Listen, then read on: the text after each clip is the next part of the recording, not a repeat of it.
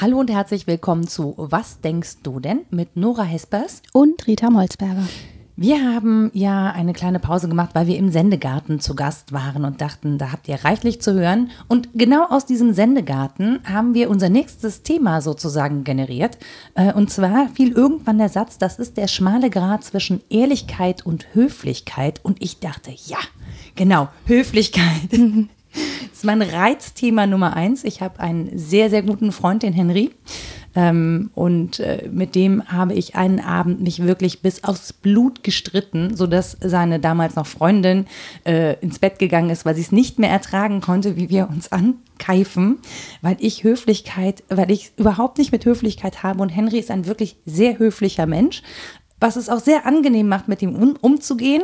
Aber manchmal, also ich denke dann immer so, oh, nee, irgendwie passt das so überhaupt nicht. Also für mich persönlich weshalb mir auch immer ein herber Charme unterstellt wird, weil, ich, weil ich eher direkt als höflich bin und das mhm. Konzept auch nicht richtig verstehe anscheinend. Ich weiß nicht, wie hältst du es mit Höflichkeit? Ich, oh, ich habe da eigentlich weniger Probleme. Zumindest äh, könnte ich nicht konkret benennen, was mich daran stört. Ich merke wohl, dass ich auch auf diesem Grad wandle zwischen Ehrlichkeit und Höflichkeit und gerne auch mal das Pendel Richtung Ehrlichkeit ausschlägt, was dann vom Gegenüber nicht unbedingt gutiert wird. Aber ich könnte gar nicht sagen, dass mich Höflichkeit an sich so stört. Worüber hattest du dich denn so aufgeregt? Ich misstraue Höflichkeit einfach. Aha. Also ich habe so ein grundsätzliches Misstrauen in Höflichkeit, weil ich finde, Höflichkeit oft dann angewendet wird, wenn man nicht wirklich sagen will, was Sache ist. Mhm. Und man umschifft dann so Themen oder sagt etwas aus Höflichkeit nicht, was aber vielleicht wichtig wäre. Ähm, ich finde, Höflichkeit ist Konfliktvermeidungsstrategie. Mhm. also in meinen Augen. so eine Verlogenheit, oder? Ja, Lüge würde, würde ja eine Absicht unterstellen. Und ich möchte nicht grundsätzlich jedem Menschen, der höflich ist, äh, absichtsvolle Lüge unterstellen, weil ich finde, das ist nochmal ein härterer Grad, sondern das ist natürlich auch aus Respekt vor dem anderen, um ihn nicht zu verletzen. Es mhm. ist halt nur manchmal so, ähm, mit Höflichkeit nimmst du dem anderen auch die Chance, was zu lernen, was über dich oder über sich zu lernen. Mhm. Und ich finde, ab einem gewissen Alter muss man mit Ehrlichkeit auch klarkommen. Also man kann ja Sachen trotzdem ehrlich und nett formulieren. Ich muss ja nicht jedem äh, direkt was auf, aufs Gesicht knallen oder mhm. ne? Aber so, ähm, ich kann trotzdem respektvoll sein und ich finde die Ehrlichkeit persönlich respektvoller mhm. als die Höflichkeit. Ja, ich habe mich gefragt, ob es denn überhaupt die richtige Entgegensetzung war. Ich habe das so rausgehauen, dann hätte ich auch mal länger nachdenken müssen, ob Ehrlichkeit und Höflichkeit jetzt Gegensätze sind. Aber es ist ja schon äh, so, dass sie sich in einem ähnlichen Phänomenfeld bewegen. Mhm. Was ich mich im Anschluss dann gefragt habe, ist, ja, ist das beides etwas, was nur zwischen zwei Menschen stattfindet. Das ist ja das, was dich stört, ne? wenn man, wenn zwei miteinander sehr höflich sind, dann mhm. unterlassen, etwas ehrlich zu sagen und so weiter. Und auch Ehrlichkeit miteinander. Man könnte ja auch sagen, es geht bei Ehrlichkeit um Aussagenlogik. Es geht gar nicht so sehr darum, ob ich dem anderen gerecht werde oder mir, sondern nur darum, ob ich etwas, äh, was den Tatsachen entspricht, vermeintlich entspricht, ne, ja. sage. Und bei Höflichkeit geht es vielleicht auch gar nicht nur um die zwei Menschen, die miteinander zu tun haben, sondern vor allen Dingen auch um gesellschaftliche Ansprüche. Weil Höflichkeit, ich habe das ähm, nachgeschaut, ne, das kommt, wie der Name schon sagt, ne, vom, vom Hofe. Ja, über den hört man ja auch nicht nur Gutes. Ne? Ja. Also am, am bei Hofe Was sind ja Intrigen und Ränke, äh, Ränkespiele sind da ja äh, unter dem Deckmantel der Höflichkeit äh, ja. durchaus gang und gäbe. Ja, ja, aber da geht es ja auch eher ums Ritual und darum, dem zu entsprechen, was es an allgemeinen Regeln für diesen Teil von Gesellschaft gibt. Also mhm. vielleicht gar nicht so sehr um die Individuen, die da miteinander zu tun haben, sondern um so eine Art Protokoll. Ich glaube, das heißt auch so, ne? Protokoll. Hofprotokoll, ja. ja. Genau. So, und dann kann man fragen, ja, ist das jetzt ein Zugeständnis an Gesellschaft, das wir brauchen, weil wir nun mal zusammenleben mit vielen und das verregelt sozusagen mögliche Konflikte, also Konfliktvermeidung, mhm. wie du sagst.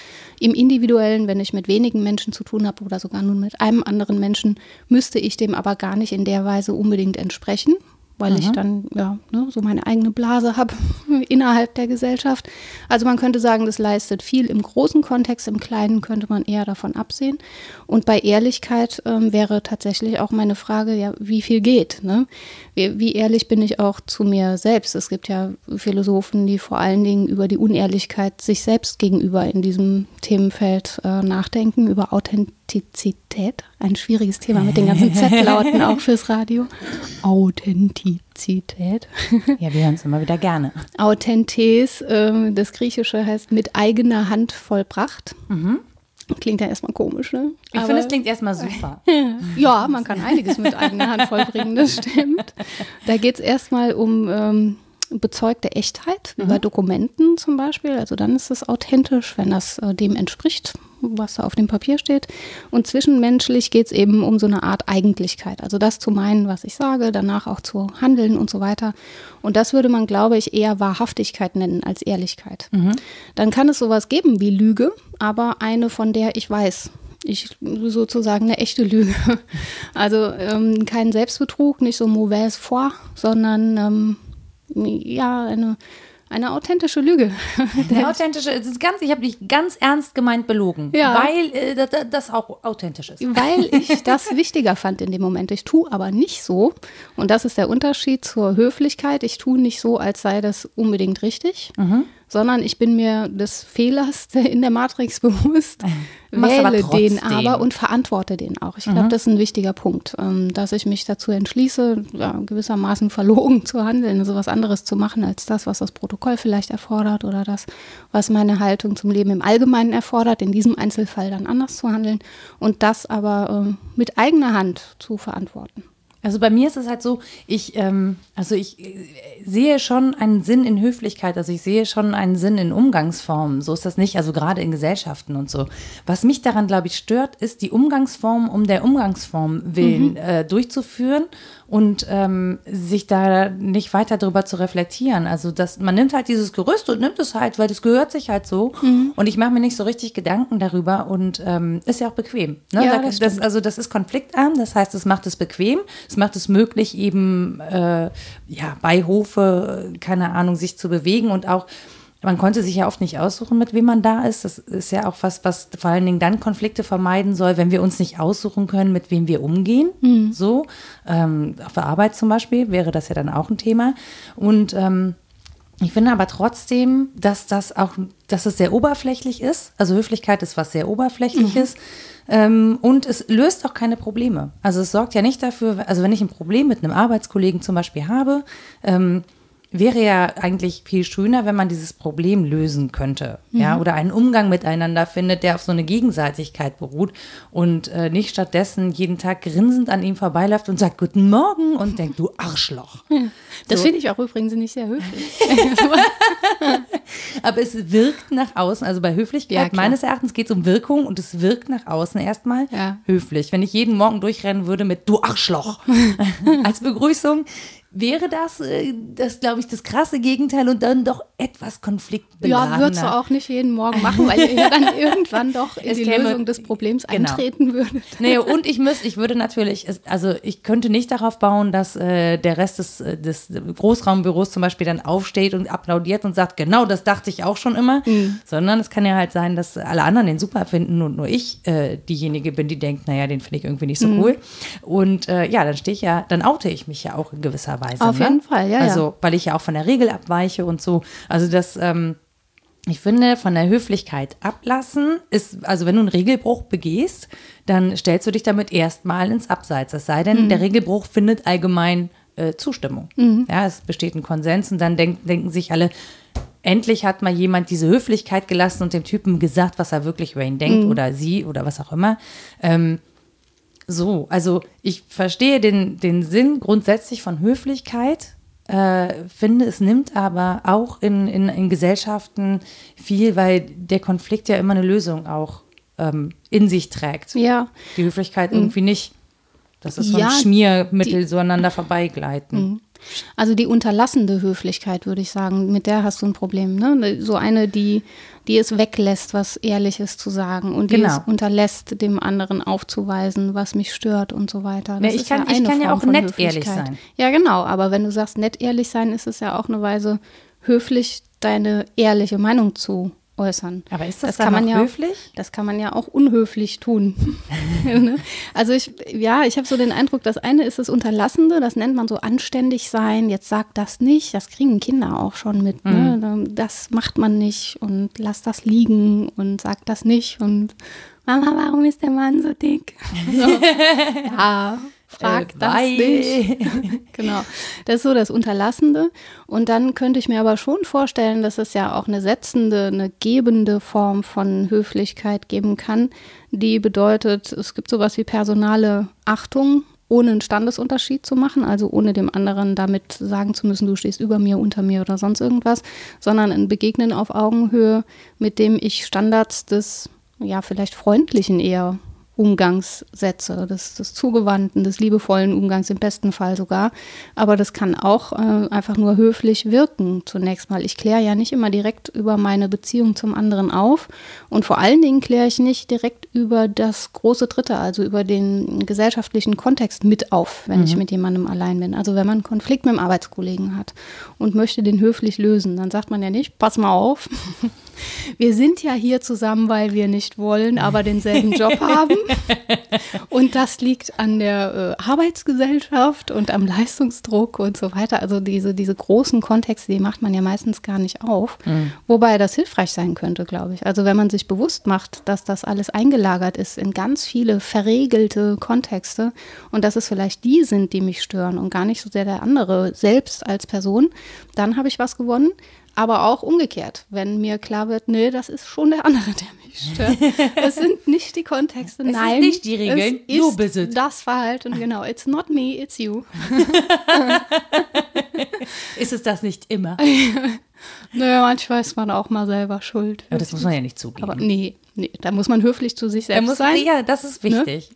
Authentisch lügen und sagen, nö, das liegt am anderen. Das weisen wir jetzt mal ganz weit von Nee, uns. aber das kann ja auch ein Ergebnis sein, dass ich rausfinde, denn es liegt tatsächlich an dieser einen Verhaltensweise, die finde ich einfach furchtbar, weil.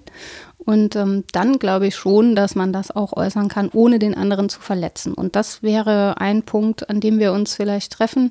Ähm, das ist tatsächlich eine Unterlassung, die ich aber auch als Setzung akzeptieren würde. Also es zu unterlassen, jemand anderen aktiv zu verletzen, heißt, damit setze ich auch einen Standard. Ich könnte sagen, das ist eine Form von ähm, sinkender Gewaltbereitschaft, ne? meinetwegen auch verbal. ähm, da gibt es viele Analysen zu. Also das kann man äh, sicher ganz kritisch sehen und sagen, na, das ist eine Form, das Über-Ich zu betonen. Ne? Wenn ich das schon internalisiere, dann kaufe ich mir so Sachen ein wie eine erhöhte Schamschwelle, eine erhöhte Peinlichkeitsschwelle, all das das. ist auch schön, dann kaufe ich mir so Sachen ein Ja. mit der Höflichkeit. Die, ja, das Ja, die kommen ne- mit. Risiken Das und Das Nebenwirkungen. Beifang, den man nicht haben will. Aber ich kriege dafür ja auch, ne, wenn wir schon bei Kosten-Nutzen sind, dann kriege ich eben sowas wie sinkende Gewaltbereitschaft und Tabus, die vielleicht auch gut tun. Welche könnten das sein? Ich überlege. Ich überlege, ich überlege gerade, wie erhöhte äh, Schamschwelle und äh, weniger Tabus zusammenpassen. Also, Oh, ganz gut, oder? weiß ich nicht. Also, wenn deine Schamgrenze höher wird, Ja. dann hast du ja auch eigentlich mehr Tabus, die man brechen könnte. Ja, ja, klar. Es Also- gibt mehr davon, aber es gibt auch mehr Leute, die sie achten. Hm. Weil sie sich ja sonst schämen würden oder äh, das peinlich finden würden, wenn man die bräche. Das ist ja so, die, die aber das, das Gesellschaft. genau, aber das versuchen wir ja hast. ständig. Wir versuchen ja ständig Tabus zu brechen, um keine Tabus mehr in der Gesellschaft zu haben. Das ist ja irgendwie schon auch so ein bisschen das Ziel der, find- empfinde ich so, der heutigen Gesellschaft, dass wir natürlich versuchen, sehr viele Tabus zu brechen oder Dinge. Also Tabu ist ja auch wirklich immer nur im gesellschaftlichen Kontext zu verstehen, Mhm. ne? Und auch ähm, das kann ja auf ganz kleine Ebene runtergebrochen werden. Also es gibt äh, im dörflichen Leben zum Beispiel häufig mehr Tabus als im städtischen Miteinander. Äh, äh, in Deutschland gibt es andere Tabus als in Japan oder in, in Asien und so. Das ist ja was wirklich, ich finde Tabus ist was wirklich sehr kontextspezifisches. Ja, klar. Ich weiß auch nicht, ob das wirklich weniger werden oder ob es diese Tendenz, die zu brechen gibt. Ich glaube, wir brechen mittlerweile andere. Also es gibt noch welche, die gibt es schon ganz lange. Ähm, aber wir haben uns daran gewöhnt, bestimmte Tabus zu brechen oder das irgendwie okay zu finden, wenn die gebrochen werden, selbst wenn man sich selbst nicht traut. irgendwie so. ähm, und dabei bestehen aber andere. Ja, wir können jetzt wir alle Penis schreiben bei Facebook und Twitter. Ja. Wir werden nicht mehr rot dabei.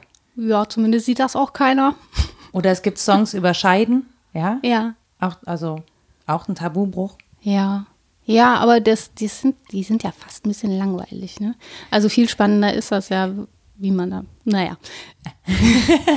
ich glaube, Genug das, davon. Das, ich, glaube, ich glaube, das kommt tatsächlich auf die, auf die persönliche Haltung dazu ja, an. genau. Also das ist für den einen Tabubruch und für den anderen nicht. Und deswegen meine ich halt, so Tabus sind wirklich ja. sehr kontextspezifisch auf, auf Peer Groups, auf keine Ahnung. Also, ja, aber es gibt so Tabus, an die wir zum Beispiel überhaupt nicht rühren. Zum Beispiel unsere Wissenschaftsgläubigkeit.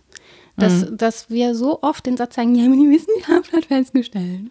Oder ja. so, da, keiner rührt dran, dass das vielleicht Bullshit ist. Oder ja, dass Wissenschaft sich ja auch ständig verändert. Ne? Ja, muss sie auch. Ja, ne? Richtig. sucht natürlich Wahrheit und Wahrhaftigkeit, aber sie sucht sie auch in bestimmten Kontexten und sie sucht sie als Setzung. Das sind Wahrheitssetzungen, die wir machen. Und wenn wir andere Sinne hätten, ähm, meinetwegen, ja, wie die Fledermäuse oder die Bienen durch die Welt äh, mhm. gingen und flögen, äh, würden wir andere Dinge für wahrnehmen und hätten auch andere Wahrhaftigkeitsansprüche, natürlich. Und das sind so Tabus, auf die man, glaube ich, nicht mehr guckt. Oder auch, ähm, ja, wie schnell äh, die Dinge gehen müssen, davon hatten wir es, glaube ich, auch schon mhm. mal, ist so ein Tabu, ähm, das einem einfach auch Schmerz bereitet, wenn man darauf aufmerksam wird, dass das kaum noch zu brechen ist, selbst mhm. wenn man wollte. Und ja, anders leben wollte, wäre das schwierig und deswegen ähm, arrangieren wir uns, glaube ich, weitenteils damit. Ich habe eben noch so einen gesellschaftlichen Gedanken gehabt zum Thema Höflichkeit. Ich habe, ich glaube, ich habe so eine Vorstellung von Höflichkeit, dass es tatsächlich ein Standesding ist. Mhm. Also die, ne, wenn man sich das so anguckt, zum Beispiel der Ruhrpott wird für seine Arbeiter äh, gerühmt und für seine Ehrlichkeit, für mhm. seine freie Schnauze und so. Und da, da gehen halt Leute sehr direkt und, und äh, grob, aber herzlich miteinander um. Und die Höflichkeit ist immer was, was, äh, was, was in intellektuell höheren Schichten sozusagen mhm. gepflegt wird. Als ähm, ja, ich frage mich dann halt, wieso eigentlich? Also oute ich mich, wenn ich jetzt ein sehr direkter Mensch bin, zum Beispiel damit, dass ich einen Arbeiterhintergrund habe, ne? mhm. dass ich aus einer Arbeiterfamilie komme. Mhm. So und ähm, setzt mir das Grenzen. Also setzt es mir Grenzen, dass ich eben nicht höflich bin, dass ich die Gepflogenheiten der intellektuellen Oberschicht nicht kenne mhm. und sie dann oder sie breche, wenn ich mich darin bewege, weil ich eben authentisch und ehrlich bin und das etwas ist, was eben in diesen intellektuellen Kreisen gar nicht äh, so geschätzt wird. Ja, wäre ja auch ein Erbe der Höflichkeit, ähm, da wo sie bei Hofe eben angesetzt war. Eigentlich müsste man sagen, spätestens äh, Norbert Elias hat das ähm, sehr schön analysiert, 1929 glaube ich schon, ähm, dass die Zivilisiertheit eigentlich die Höflichkeit abgelöst hat. Wir leben ja nicht bei Hof, also wir halten uns äh, irgendwie so Zoos von Adelshäusern, weil Menschen das in Zeitungen lesen wollen. Zoos aber, von Adelshäusern. Ja, das ist jetzt auch gemeint. Das ist aber, der Podcast-Titel, das ist jetzt schon, das nein, ist jetzt schon fest. Das, rennt, das ist so was, mir rennen immer so unhöfliche Äußerungen aus der Mundhöhle und dann kann ich die nicht mehr ich, nee, ich finde sie einfach nur bildhaft und finde sie ganz, ich finde sie schön beschreibend. Ich liebe das sehr. Ja. Ja. Doch, sind das toll. Ich wollte jetzt niemanden, aber ich wollte auch die Tiere nicht beleidigen. Die Menschen nicht, die Tiere aber auch nicht. So. Das schreibe ich dazu. Säugetiere so sind wir ja auch alle. Genau. Ja. Was wäre das? Eine Katanalisierung. wenn ich das täte. Ja, jedenfalls ähm, referiert das Ganze ja auf Zivilisiertheit. Und das stimmt schon, dass man dann den Verdacht haben darf, aha, da geht es um Standesunterschiede. Wenn ich jetzt aber sage, meine Form Höflichkeit positiv zu verstehen bedeutet, mit den Menschen auf Augenhöhe umzugehen, gerade die Standesunterschiede außer Geltung setzend, sondern wirklich nur ja, mit dem anderen Menschen, dann dürfte das eigentlich nicht mehr gelten. Spannend ist dabei ja, dass es schon sowas gibt wie eine Parallele zwischen Sozialstruktur und Persönlichkeitsstruktur. Das nehmen wir immer an, ne? mhm. dass derjenige, der eine bestimmte Persönlichkeit zeigt und eine bestimmte Haltung hat, eben auch einen bestimmten sozialen Hintergrund hat und dass äh, sich das eben an so Dingen wie Zivilisiertheit oder eben Höflichkeit, was heißt ich, die Manieriertheit des Essens, ob ich weiß, dass da, wie, was steht im Knigge vorne eine äh, Katze und hinten eine Maus, muss was? auf den Schoß passen.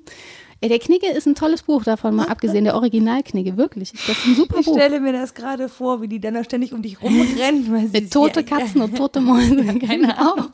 Ich glaube, es ging um Größenordnung. Man muss äh, so vor sich Platz haben und hinter sich so ein bisschen Platz und dann muss man die Suppe vom Körper weg mit dem Löffel essen. Aber das ist doch Damit man in auch den Teller schlabbert und nicht aus dem Teller raus. Ein super Tipp.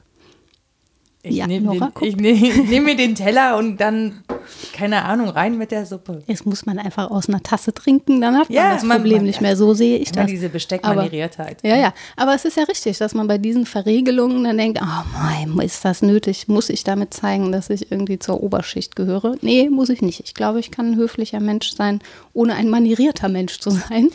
Aber dann sind wir eben wieder im Feld, ist es nicht eher Wahrhaftigkeit oder Authentizität oder sowas und Also nicht die klassische bei mir läuft das unter respektvollem Miteinander. Ja. Also es ist einfach eine Form von Respekt, die ich jenseits jedes Standes oder jeder, jeder Herkunft Ja. oder was auch immer äh, einem Menschen gegenüberbringe. Und ich finde, ähm, oder vielleicht ist es das, was mich so stört, dass es da, ähm, vielleicht bin ich auch einfach damit groß geworden und habe das nicht reflektiert bis jetzt. Ähm, aber dass es ja grundsätzlich darum geht, äh, respektvoll miteinander umzugehen. Ja. Und zwar egal, wo man herkommt. Also ich finde, so ein, so ein super Beispiel war tatsächlich der Abschied von Lukas Podolski, der in der Mitte steht. Und das ist ja wirklich kein Mann der großen Worte, ja? Der hat keine Doch, Blumen. der hat große Der hat Worte große gesagt. Worte, aber er hat keine blumige intellektuelle Sprache. Aber wenn der sagt, ich möchte am liebsten hier jedem die Hand schütteln, wenn er die Zeit hätte, würde er das tun. Ich glaube dem das. Ja. So, und das ist einfach so eine Zugewandtheit und eine Respekt, also das ist respektvoll. Er, er sagt und betont auch die ganze Zeit, dass er nur derjenige sein kann, der er ist, weil es eben diese Fans gibt und so.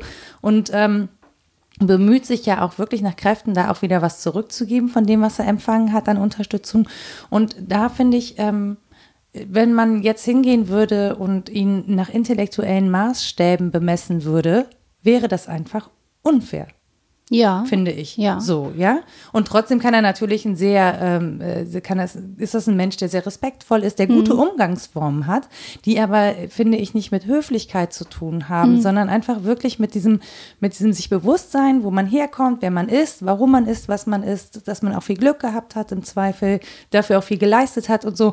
Ähm, und für mich ist das, das irgendwie das rundere Konzept. Ja, ja, ist ja auch nachvollziehbar. Ne? Das, wie gesagt, es kann auch eher um sowas wie authentisch sein, ich selbst sein, wahrhaftig sein gehen. Und dann antworte ich aber, das ist ja das Interessante, auf die gleichen Orientierungsfragen, auf die ein höflicher Mensch schon geantwortet hat, indem er das Konzept benutzt, was er erlernt hat. Also eigentlich hat es derjenige, der das selbst nochmal auf den Prüfstand stellt oder der es nicht unmittelbar zur Verfügung hat, weil es ihm nicht anerzogen oder ankulturalisiert wurde, ähm, schwerer, das sicher, aber auch andersrum leichter, das ihm selbst entsprechend dieses Gesetz zu entwickeln. Es ist ja so, dass diese innere Freiheit der Frage, wie soll ich leben, was soll ich tun, beantwortet werden muss. Und man kann die unterschiedlich beantworten. Äh, häufig passieren da auch Kategorienfehler, sowas wie du jetzt gesagt hast, dass es auf unterschiedlichen Ebenen beantwortet wird. Also ich könnte mir eine, eine moralische Antwort darauf vorstellen, wo man sich fragt, was soll ich tun? Und moralisch bedeutet das, was ist jetzt geboten zu tun, wozu bin ich verpflichtet und so weiter. Man könnte aber auch einfach pragmatisch fragen, was soll ich tun? Also was ist jetzt zu tun, damit das und das passiert? Oder ich kann das technisch fragen, was brauche ich für Werkzeug, um den und den Zustand herzustellen? Und wenn ich das sauber unterscheide und schon sowas wie eine ethische, moralische Kategorie aufmachen will, also sowas wie eine Handlungsorientierung im ethischen Sinne mir schaffen will, dann sind die Höflichkeitsmaßstäbe vielleicht sogar eher im Weg, weil ich die erst wegräumen muss. Bei Nietzsche heißt das, ne, das muss irgendwie, muss der Schutt weggeräumt werden, bis man zur echten Bildungsfrage kommt, bis man zu sich selber steigt und so weiter. Ähm, und dann kann ich mich natürlich fragen, ja, was ist das denn, was meine innere Freiheit orientieren soll? Welche Werte meinetwegen können das sein? Und dann komme ich vielleicht bei sowas wie Respekt raus, brauche aber das Konzept der Höflichkeit, das ja gesamtgesellschaftlich orientiert ist, gar nicht mehr so dringend. Genau, also das glaube ich halt auch. Also das, deswegen ähm, habe ich immer den Eindruck, Höflichkeit ist sowas Aufgesetztes. Und was ich auch so ein bisschen habe, ist dieses Höflichkeit, ähm, dass Höflichkeit manipulativ eingesetzt wird. Ja, Also es gibt halt stimmt. einfach, ja, es gibt halt wirklich schwierige Personen und dann gibt es halt Menschen, die wissen, diese schwierigen Persönlichkeiten zu nehmen, Mhm. ja, indem sie sie hofieren, ja, also sehr höflich sind, sehr zuvorkommt und, und, und. Und damit ähm, diese, also den Personen ein Wohlgefühl verschaffen, von dem sie profitieren, weil sie da als Günstling eben im Raum stehen. Und das ist so ein Ding, da, dem, also dem misstraue ich massiv und da, das ähm, findet man tatsächlich oder habe ich erlebt in eben äh, Kreisen, die weit über meinen sind. Wenn man da mal zufällig reingerät über Freunde oder so, dann über? beobachtet man das, ja, über, also wenn man dieses Konzept von, von Gesellschaftsschichten hat, mhm. dann gibt es ja Menschen, die irgendwie dann doch einen anderen Umgang pflegen als ich, die äh, niemals mit Jogginghose auf die Straße gehen würden.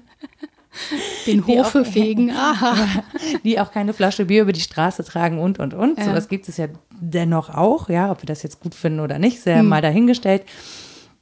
Und da beobachtet man halt diese, diese Höflichkeitsformen und ähm, das zu beobachten ist zwar sehr spannend, wenn man, wenn man selber nicht betroffen ist, aber ich finde das auch auf eine gewisse Weise sehr spooky. Ja, der Intellekt ist halt dazu in der Lage. Ne? Also wir hm. können uns wahnsinnig gut verstellen. Ich muss gleich auch nur eine Passage Nietzsche vorlesen. Ich wollte ja. das sowieso so gerne Werde machen. Ich dann da geht es auch ums Verstellen. Nein. Okay. Wütend, wie wir dich gerne haben. hoffe ich. Und dich auch bestätigt fühlen, vielleicht. Oh, das Nein, schön. aber der Intellekt kann das. Ne? Wir können uns verstellen, wir können den anderen als Mittel zu meinen Zwecken benutzen. Ähm, und zwar sehr kultiviert, sehr zivilisiert, so frei nach Kant, äh, aber noch längst nicht moralisiert. Ne? Ich kann ähm, so gut durchschauen, was der andere jetzt will. Ich kann dessen Gesicht vielleicht sehr gut lesen oder auch nicht, je nach äh, Syndrom, was man so hat. Aber ähm, daran ist eben noch nicht festzumachen, dass man das auch tun sollte, dass mhm. man das gut kann. Und das ist ja tatsächlich die Frage, brauche ich jetzt Höflichkeit, um den anderen zu benutzen oder brauche ich die, um einen guten Umgang gesamtgesellschaftlich zu etablieren oder brauche ich die, weil ich selbst ein rücksichtsvoller Mensch bin und das meine Form des Ausdrucks von Respekt ist. Und dann geht es tatsächlich um die innere Haltung zum Phänomen. Mhm. Und die eine wäre wünschenswert und die andere nicht. Ja, also tatsächlich dieses Konzept der Ehrlichkeit ist, muss man ja auch zugeben, ein sehr egoistisches. Ja, genau. Also. Und auch ein sehr seltenes. Also es sind Menschen, die ihr Leben komplett nach Ehrlichkeit ausrichten und versuchen, Höflichkeit ähm, möglichst runterzufahren. Sehr selten, würde ich behaupten. Weil es auch schwierig ist. Ja, also, mhm. wenn, wenn du ständig immer ehrlich bist, also es gibt ja Leute, die das lange versucht haben, immer ja. nur die Wahrheit zu sagen. Ja, und weil man an der Wahrheit Puh. eben auch verzweifelt, weil es sie ja im streng genommenen Sinne nicht gibt. Nicht das gibt. ist ja das, genau. was wir eben eingangs schon hatten, dass es natürlich Rahmungen von Wahrheit gibt, gesellschaftlich, aber auch historisch, was Vielleicht wir müssen wir sie umbenennen in Wahrgenommenheit. Ja, zum Beispiel, genau. Also Wahrhaftigkeit oder meinetwegen also meine Erkenntnis. Wahrgenommenheit ist. In deiner Welt in ist meiner das Wahrgenommenheit hier jetzt Salatöl. In meiner Welt. Ich dachte, ich hätte dir Tee hingestellt, aber es sieht aus ein bisschen wie Salatöl. Ich gebe dir ja, recht. Die Dinge sind nicht immer unbedingt das, was man in ihnen sieht. Aber das mit der Verstellung, das hat, das hat wie gesagt Nietzsche auch schon fürchterlich geärgert. Die Schrift heißt über Wahrheit und Lüge im außermoralischen Sinne. Mhm. Und er fragt sich eben, äh, ja, wie das mit Wahrheit und Lüge zustande kommt und sagt eben auch, ja, das Normale, was wir antreffen, ist Verstellung. Mhm. Ähm, im Sinne der Höflichkeit, um das zu kriegen, was ich will, oder auch um der Konvention zu entsprechen und das Problem mit der Ehrlichkeit gar nicht erst äh, zu haben. Ähm, ja, ich lese, soll ich vorlesen? Ja, bitte, vorlesen bitte lies, ich mag das gerne, ja. ja. Der Intellekt als ein Mittel zur Erhaltung des Individuums entfaltet seine Hauptkräfte in der Verstellung. Denn diese ist das Mittel, durch das die schwächeren, weniger robusten Individuen sich erhalten, als welchen einen Kampf um die Existenz mit Hörnern oder scharfem Raubtiergebiss zu führen versagt ist. Im Menschen kommt diese Verstellungskunst auf ihren Gipfel. Hier ist die Täuschung, das Schmeicheln, Lügen und Trügen, das hinter dem Rücken reden, das Repräsentieren, das im erborgten Glanze leben, das Maskiertsein, die verhüllende Konvention, das Bühnenspiel vor anderen und vor sich selbst, kurz das fortwährende Herumflattern um die eine Flamme Eitelkeit, so sehr die Regel und das Gesetz, dass fast nichts unbegreiflicher ist, als wie unter den Menschen ein ehrlicher und reiner Trieb zur Wahrheit aufkommen konnte. Also die Frage ist eher, wieso wollen manche überhaupt noch wahrhaftig leben, wenn doch Menschen sich offensichtlich darauf geeinigt haben, dass es mit Verstellungen und Konventionen einfach sehr viel besser läuft. So. Ja. Und normalerweise fragt man ja andersrum. Ne? Wir gehen immer so schön verlogen davon aus, ah, wir sollen alle ehrlich und authentisch sein. Und ja, das passiert schon mal, dass man ähm, eine Sache nicht sagt, um höflich zu sein Mhm. und so weiter. Aber der Normalfall ist doch, dass man ehrlich und respektvoll miteinander umgeht. Und er sagt halt, nö, das ist überhaupt nicht so. Also der Sonderfall ist wirklich, dass wir das auch gar nicht erst wahrnehmen. Er sagt, dass wir äh, auf dem Rücken eines Tigers in Träumen hängend sind wir. es gibt in uns ganz Bild. viel Raubtier und ganz viel Lust Nee, der und Raubtier, Mord der und Raubtier. so. Das, Raub- das ja, Raubtier ist ja das, das, das Raubtier ist ja das Ding unter uns. Ja, wir, ja. wir sind ja total ne, Ja, nett und so. ja. Und dann kommt dieser doofe Tiger und macht Ja, ja, in uns, genau. Ja. Und wir hängen auf dessen Rücken und träumen und denken, wir wären voll die guten wir wären Menschen. voll die netten. So. Ja. Voll ohne. Streifen, reine Haut. nee, ich bin gestreift. Und gepunktet. ja, ich, ich bin grün innen. Ein kleines Monster wohnt in mir. Das kleine Ich bin ich. Ist auch ein sehr hübsches Kinderbuch, das sich immer fragt, welche Art Tier es ist und dann zu seiner Individualität findet. Oh, und schön. ja, darum geht es aber, glaube ich, tatsächlich auch, ne? dass man rausfindet, ja, wo ist denn der eigene Weg zwischen Ehrlichkeit und Höflichkeit? Ich kann mir kaum vorstellen, dass man äh, komplett Nein. das eine oder das andere. Das kannst du auch nicht. Also natürlich ist es, ist es so, dass wir auch manchmal der Einfachheit halber sagen, ja, ist gut oder nee, sieht super aus. Quatsch kannst du tragen. ja, weil wir eben keine, weil uns die, ähm, weil es uns nicht wert ist, da jetzt Zeit drauf zu verschwenden. Wir haben ja nicht so viele davon. Ähm, und natürlich bin ich auch nicht äh, 24-7 immer ehrlich äh, zu allen Leuten und knall den Dinge vor den Kopf, die nicht sein müssen.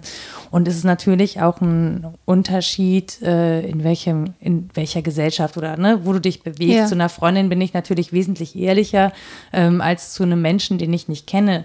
Wobei mir äh, häufig gesagt wird, dass ich auch zu fremden Menschen äh, ehrlich bin. Komm, erzähl versehentlich. mal eine Anekdote, ach, Ich, bitte. mir fällt, mir fällt gerade gar nichts spontan ein, aber ich sage manchmal Dinge, die meine ich nicht böse, Ja. aber die sind am Ende Super böse. ja, es endet oft damit, dass ich dir irgendwas von Latz knalle, was irgendwie dann nicht so nett ist.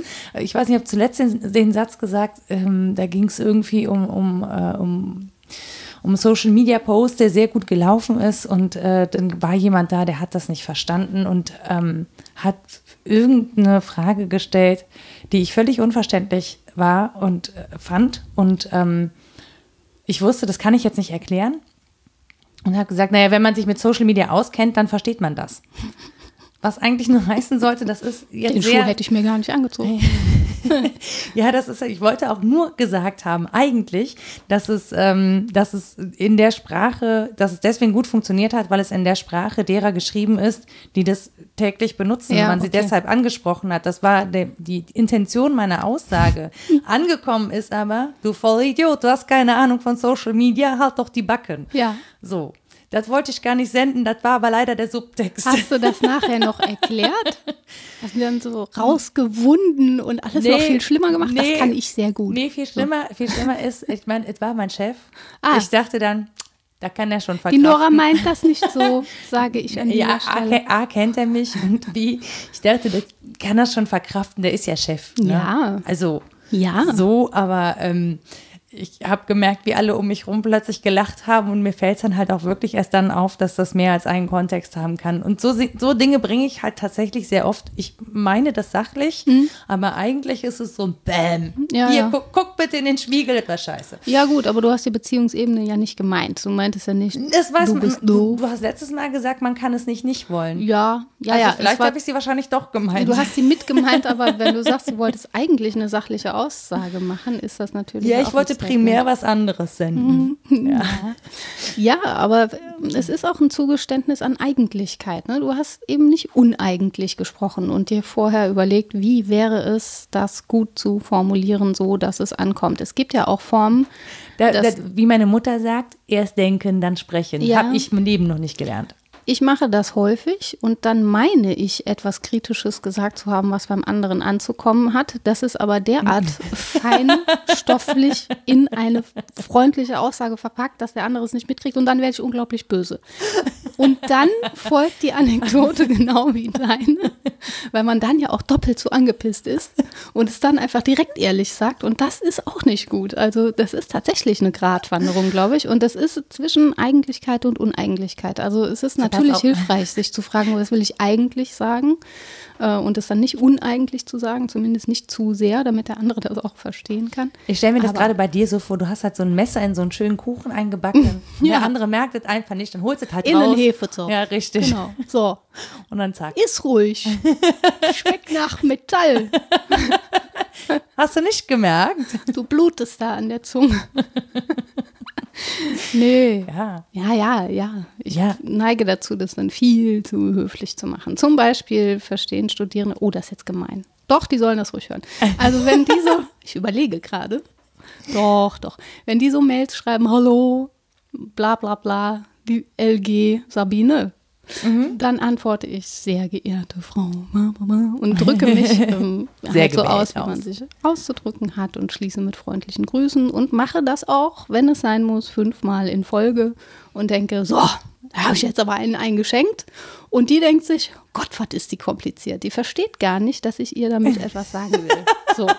Und ich werde super sauer und wenn die dann in die Sprechstunde kommt, habe ich schon eine negative Grundhaltung, wenn die reingeschlappt kommt. Das Ja. ist dumm. Ich könnte genauso gut sagen, ja, das ist ja sehr nett, dass sie äh, so direkt Jovial. mit mir umgehen. Genau, dieses etwas Hemdsärmelige liegt mir ja auch. Aber der übliche Umgang erfordert eben doch, dass man gewisse Grußformeln und so weiter. Und dann wäre das gut gelöst gewesen, schaffe ich aber nicht, bin dann auf dem anderen Ende Das der andere Ding ist, wie, ist, wie, ist dieses Watzlawick-Ding, ne? Mhm. Wenn jemand zum Nachbarn geht und sagt, ich will ihren blöden Hammer auch gar Ja, nicht, genau. ohne vorher jemals Ja, ja, gefragt richtig. zu haben. Vorher zehn Minuten drüber nachgedacht, ob man sich den leihen muss. Nein, der gibt den sowieso nicht her und so.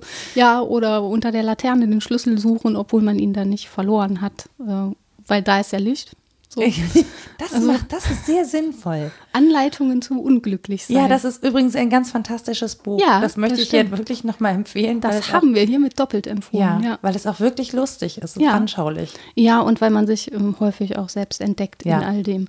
Und Gut eben beobachtet. auch ja, und eben auch in diesen Höflichkeits-Unhöflichkeitshandlungen, ne? Da fühlt man sich auch ertappt. Also ich denke, dass die meisten davon betroffen sein werden. Ich glaube nicht, dass es jemandem ständig gut gelingt, außer es gibt sowas wie Verabredungen eben ja in Gesellschaftsschichten, wie man miteinander umgeht. Ich stelle mir das vor wie so ein äh, Zeugnis, das man bekommt, so ein Arbeitszeugnis. Da sind ja Formulierungen drin, die man nicht unmittelbar versteht. Man versteht schon, oh ja, ist irgendwie gut gemeint oder schlecht, aber das sind einfach Kodizes, die man Ja. kennen muss und im Aber auch Verhalten das, genauso. Genau, aber auch das finde ich halt so, wenn ich mir diese Kodizes erst entschlüsseln muss. Ja, ich habe einen, Arbeitgeber, so, der findet mich jetzt nicht ganz so toll.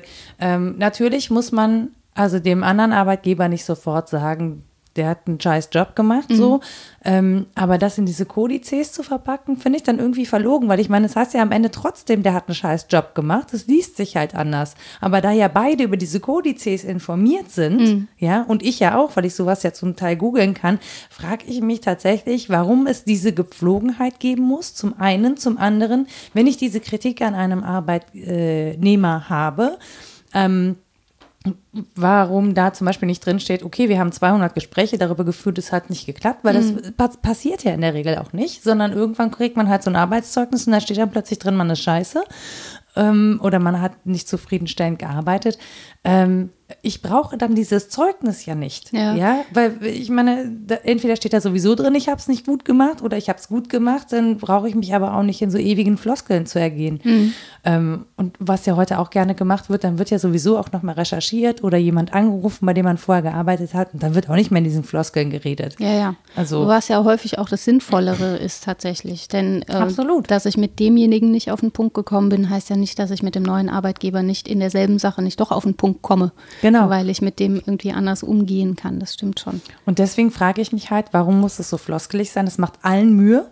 Ja, das macht allen Mühe und irgendwie ähm, ist in meiner Perspektive das nicht besonders sinnvoll, weil auch hier der Konflikt vermieden wird und es keine, äh, es gibt keine Lösung in dem Ding. Gedacht war das, glaube ich, um Mühe zu ersparen. Also Konventionen und Verbürokratisierungen sind ja häufig gedacht, dafür Mühe zu sparen. Also zu sagen, wir einigen uns auf einen Kontext, den wir immer ansprechen, und zwar nach den und den und den Regeln. Aber Bedeutet, es wurde halt ad absurdum keine, ja, geführt. Also Ja, er war stets bemüht. Ja. Worum, fragt man sich. Ja, also das ist halt so. Muss er noch dran arbeiten. Ja, ja. Ja, also das weiß, weiß man ja auch inzwischen, was da drin steht, so wirklich Ja. und so. Also man merkt es eher andersrum, wenn man mal was liest, das dem, ähm, Protokoll nicht entspricht. Mhm. Ich habe schon mal ein Arbeitszeugnis gelesen und als letzter Satz stand da, wir bedauern seinen Weggang sehr, also, also übersetzt. Ähm, ähm, der ist uns zum Freund geworden. Mhm. So, und da hast du Pipi in den Augen, ne? Da denkst du, oh, oh, oh ja voll gut. Ja. ja. das hat wirklich gut geklappt. Und es hat mit dem nächsten Arbeitgeber auch geklappt. Aber hätte auch sein können, dass der nächste sagt, was ist denn das? Der hat ja nur ein Gefälligkeitszeugnis geschrieben. Was macht er denn nur, weil die abends saufen gegangen sind oder was? Also diese Kontexte und die, das zwischen den Zeilen hat man ja ohnehin, ob man jetzt floskelt oder nicht. Ja. Bei Kommunikation. Ne? Das ist schwierig. Aber ich denke, das war gedacht als eine Form, es sich leichter zu machen. Ob das funktioniert, ist die nächste Frage. Aber es wird ja sehr streng, also bestimmten Jobs ja sehr stringent dran festgehalten, ja. ne, an diesen Arbeitszeugnissen. Gut, jetzt bin ich selbstständig, ich kriege eh keine. Ja. Also ich kann mir nur selber eins Über dich schreibt sowieso keiner, sie war immer höflich. das ist tatsächlich. Und warum wird, auch? Das wird ganz sicher nirgendwo stehen. Aber warum auch? In deinem Job ist das ja, also jetzt als Journalistin, nicht ein Wert, dem du unbedingt folgen musst. Du müsstest ja sehr viel mehr ja, faktenorientiert, ja, äh, gründliche Recherche und diese Das stimmt, Dinge aber wenn man, wenn man jetzt zum Beispiel mit Interviewpartnern oder oder so und ich habe eine kritische Anfrage, dann falle ich auch besser nicht mit der Tür ins Haus zum Beispiel. Mhm. Also wenn du von jemandem etwas willst, eine Aussage oder eine Kommunikation, dann kannst du nicht äh, mit, äh, ich habe übrigens gelesen, bei Ihnen ist alles scheiße, wollen Sie dazu Stellung nehmen oder nicht? Ja, dann ist nee, gut. Ne? Wollen ne? Sie Tschüss. Nicht, ne? Ja. Ja, das ja. kannst du dann auch nicht machen. Ja, also aber du kannst ja auch auf die Nase fallen, indem du es sehr höflich sagst. Ja, was mir gern passiert, dass jemand sagt, haben Sie dafür mal ein Beispiel? Und ich sofort verstehe, ach, war zu kompliziert und ich soll es anders sagen. Dann sag sag doch, war zu kompliziert, sag anders. Ich fühle mich dann verarscht, weil ich denke, meinst du, ich schnall nicht, was jetzt die Nachfrage soll oder was? Ne? Vielleicht möchte sich der andere davor dir auch nicht die Blöße geben. Ja, es geht gar nicht um das. Das mag sein. Äh, ja, ja. Aber es geht ja auf jeden Fall um die kommunikative Situation und die soll auf eine bestimmte Weise gelöst werden. Und ich habe aber erkannt, dass es jetzt eine Weise ist, die Situation zu lösen und finde das sofort langweilig oder blöde, weil ich denke, na, das kann man doch anders machen. Ja. Und eben ehrlicher ne, im echten Miteinander. So ein echtes Frage-Antwort-Geschehen ist zum Beispiel was, was von Ehrlichkeit ja profitiert, finde ich. Also absolut. Wenn man sich da mal nackig macht und wirklich miteinander redet, darf auch ein Pulli anhaben, aber ähm, oder eine Jogginghose. Ja, notfalls, genau. Notfalls. Home Couture. Dann ähm, kann da eben auch was Neues aufblitzen, was unter dem Deckmantel der Höflichkeit nicht entstanden wäre oder sehr viel länger gebraucht hätte. Das ist, glaube ich, was, was mich an dem Konzept stört, dass es zwar häufig entschleunigt und mhm. das finde ich gut. Mhm. Also, dass man nicht zu schnell, zu ehrlich miteinander wird, kann auch heißen, den anderen erstmal kommen lassen und ja, freundlich erwarten, was derjenige zu sagen hat, aber dann nie an den Punkt zu kommen, ähm, sich aufzumachen und mal eine ehrliche Antwort zu bekommen auf eine ehrliche Frage, die man hat, das finde ich schwierig daran. Und das ist halt auch so ein Ding, bei Ehrlichkeit habe ich sofort das Gefühl, ähm, es herrscht eine Vertrauensbasis. Ja. Also das ist ja auch so ein Ding, wenn ich jemandem gegenüber ehrlich bin, dann vertraue ich dem. Ich traue ihm was zu, mhm. also ich traue ihm zu, damit umzugehen, aber es, äh, ich vertraue ja auch darauf, dass jemand mit diesen ehrlichen Aussagen, die ich tätige, ja auch über mich tätige, was mhm. wir ja hier auch machen. Ne? Ja. Also das wird ja schon auch persönlich. Wir sagen ja schon auch, äh, häufig äh, durch die Blume, wer wir sind. Ja. Ja, so oder wie wir über etwas denken. Das sagt ja auch viel über uns als Person aus. Mm, das ist so ein Vertrauensvorschuss, den man einem anderen gibt, indem man sagt, hier, ich lege dir ne, offen, wer ich bin. Ja. Und ähm, hofft, dass man eine ähnlich ehrliche Kommunikation zurückbekommt. Ja. Und das hat in meinen Augen immer schon gleich eine, eine tiefere ähm, eine tiefere Basis sozusagen, ne? weil man da einfach, ähm, das hat mehr Offenheit. Äh, ich ma ich mache mich auch verwundbar oder verletzbar, wenn ich ehrlich bin. So und ähm, du hast, finde ich, aber eine größere Chance zum Kern vorzudringen. So und das, der Austausch ich empfinde den Austausch als intensiver. Mhm. So und ähm, Höflichkeit, klar, das ist eine Leitlinie, ne? Also so, mm, also ich, wie gesagt, ich, ich sehe ein, dass es das geben muss in bestimmten Situationen, ich, äh, aber ja, die Ehrlichkeit von Donald Trump kann auch keiner ertragen. Ja, genau. Ja, ja. Wäre der mal höflicher. Wäre auch nichts gewonnen. nee, dann würde er das nur, dann würde er das halt nur maskieren. Ja, aber ähm, genau. Ja, das Maskieren So. ist, glaube ich, die Frage. Tut das Maskieren gut? Also tut es meinetwegen gut, jahrelang auf Ehrlichkeit zu verzichten, darauf zu verzichten, zu sagen, ey, ich finde dich irgendwie doof oder auch, ich finde dich wahnsinnig gut. Darauf kann man ja auch verzichten, aus guten Gründen. Ne? Jetzt habe ich aber tatsächlich gerade mit diesem Donald Trump, ist so, das ist so eine Form von Ehrlichkeit, die ich echt zurückweisen möchte. Ja, das ist auch Authentizität, Ja. fürchte ich. Und Ja. da wollte ich noch hin. Auch das ist äh, kritisch zu sehen, finde ich. Wenn jemand immer seine Aussagen begründet mit, ja, so bin ich halt, take it or leave it. Ich war doch nur ehrlich zu dir. Ja, genau. Ich bin halt ehrlich. Du bin. Schabracke. Ist er, ja, genau. Grab her by the pussy. Möchte man auch nicht von jedem. Wirklich nicht. Nee, möchte man nicht. Also da wünscht man sich ja tatsächlich mehr Zugeständnis daran, dass menschliches Zusammenleben so eben auch nicht funktionionieren würde. Das kann Ja, der One-on-One absolut. mit Das seinen funktioniert ja auch nicht, wie wir machen, sehen, ne? aber nicht in der Position und nicht in diesem Amt. Auf genau. gar keinen Fall. Und es funktioniert ja auch nicht. wie wir- Also Ja, man sieht genau. ja, dass das äh, ständig diplomatische Minikrisen auslöst. Ja. Ähm, wenn man ständig oder wenn ein, ja, wenn jemand ständig mit der Tür ins Haus fällt, immer nur ähm, das ausspricht, was ihm gerade durch den Kopf geht. Ja. Ja, so Das- Mhm. ohne, ohne Reflexion. Ich glaube, das, das ist so eine Ehrlichkeit, die so komplett ohne Reflexions Genau. äh, Tiefe stattfindet und ohne Respekt. Ja, genau. Und ich glaube, das stört mich. Also, ne, klar darf man ehrlich sein, aber es muss immer deutlich sein, dass ich ehrlich bin, auch aus, aus Respekt vor Mhm. dem anderen. Und dann biete ich Ehrlichkeit oder Wahrhaftigkeit anders dar, wenn sie respektvoll ist, Mhm. Ja. weil, es, äh, weil ich an einer Lösung äh, interessiert bin oder an einem Miteinander, wie auch immer, als wenn ich ähm, diese völlig egomane Nummer fahre und einfach nur Ehrlichkeit benutze, um rauszublasen, was ich gerade denke im, und aber in einem ich scheiße auf alle anderen Modus. Also Ja. das was halt wirklich völlig respektlos ist. Und nicht sehr erwachsen, das muss man jetzt auch mal so sagen. Ja. Also man kann natürlich darüber streiten, ob Erwachsensein so eine gute Sache ist, wobei es gute Philosophien gibt, die dafür argumentieren würden und gute dagegen. Aber auf jeden Fall ist jede sofort rausgeblasene Emotion was sehr kindlich ist. So, Ja. Die kann auch sehr positiv sein. Der könnte auch der ganzen Welt ständig mitteilen, wen er alles lieb hat und wie super Ja, das alles wäre mal ist. schön. Ja. Wir sollten das mal als Aber Gegenvorschlag ja, anbringen. warum nicht? Einfach mal nur so völlig ungefilterte Liebe. Positive so. Trumptivity. Möchte ich auch nicht erleben.